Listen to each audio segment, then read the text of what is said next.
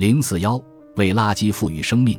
在探访门仓贸易之前，我心里有两个问题，分别是废旧服装的回收体系是否足够完善，和废旧服装是否拥有新的出路。然而在现阶段，这两个问题的答案似乎都只能是 “no”。消费者对废旧服装的回收意识越来越强，导致他们产生了“既然有人回收，扔掉也没关系”的想法，因而能够更加心安理得地抛弃自己的服装。最终，连回收工厂都出现了产能过剩的现象，这不得不说是一种讽刺。目睹了废旧服装回收工厂的现状后，我不禁陷入沉思。回收利用固然重要。但我们首先要做的，或许是停下脚步，反思一下自己究竟购买了多少，又抛弃了多少衣服。采访结束后，门仓总经理还带我参观了工业抹布的生产加工厂，那里的员工们熟练地取下棉质服装上的纽扣，用裁剪的方式将其还原为布片状态，继而将各种形状的碎布片缝合成四方形的工业抹布。这可是货真价实的匠人手艺。门仓总经理将一件用来生产工业抹布的秋衣拿给我看，并解释说，用来生产工业抹布的材料最好是那些经过反复穿洗的服装。由于新衣服的棉材料表面有一层油膜，布料之间的缝隙也很紧密，因此吸水吸油性还不够强。但是穿久了的衣服，其布料会变得松散。能够更好地吸收机器上的油污。门仓贸易原本位于神户港附近的中心街和旧住宅区，专门从事二手服装的进出口业务。工业抹布也是从其他渠道采购之后再进行转卖的。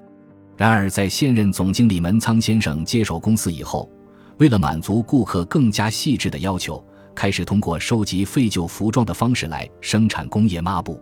在日本。自古以来，人们就在用不同的方式生产抹布。在江户时代，许多和服经过几代人穿旧了、没用了，人们就会把它们拆开，当做抹布或踏脚垫使用。抹布的制造为垃圾赋予了生命。然而，随着化纤服装的增加，这种历史悠久的回收方式变得愈发困难，不禁令人感到惋惜。二零零六年，为了拓宽不可回收的废旧服装的出路。门仓贸易开发了一种名为 Remo 的商品，这是一种将无法回收的服装拆解为棉纤维后，与塑料纤维混合、加热、加压后所制成的板状材料。据说它的功能与木材相仿，同时拥有超越塑料的硬度，就连钉入钉子后也不会开裂，同时还有良好的蓄水性。该材料可作为建筑材料、高速公路的缓冲材料以及墙体绿化材料使用。问题在于，如今这种材料的知名度还不够高，因此我们打算通过参加展览会等方式，让人们了解它的功能。过去的不可回收品，如今终于能够加以利用，甚至还能生产出具有前所未有功能的材料，这不得不说是一大突破。不过，门仓总经理还是补充了一句：即使 Ritmo 正式投产，我也希望它能保持小众。因为如果回收来的废旧服装统统被生产成为 Remo，那么也会殃及最适合制作工业抹布的那部分服装。